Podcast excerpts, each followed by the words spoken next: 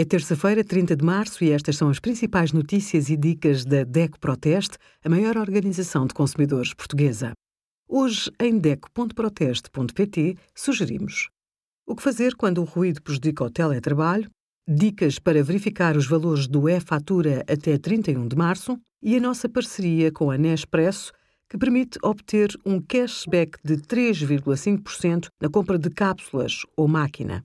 Mesmo quando não compra em excesso, há frutas que amadurecem rapidamente. Se é esse o caso, sugerimos que aproveite a fruta madura para fazer batidos ou purés. Também pode cozer ou assar. A maçã assada é muito popular no nosso país e é fácil de preparar. Pode ainda congelar, por exemplo, banana às rodelas em doses individuais.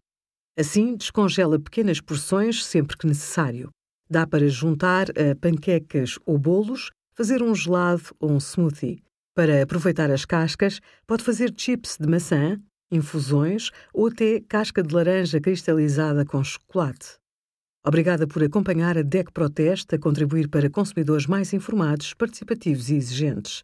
Visite o nosso site em deco.proteste.pt.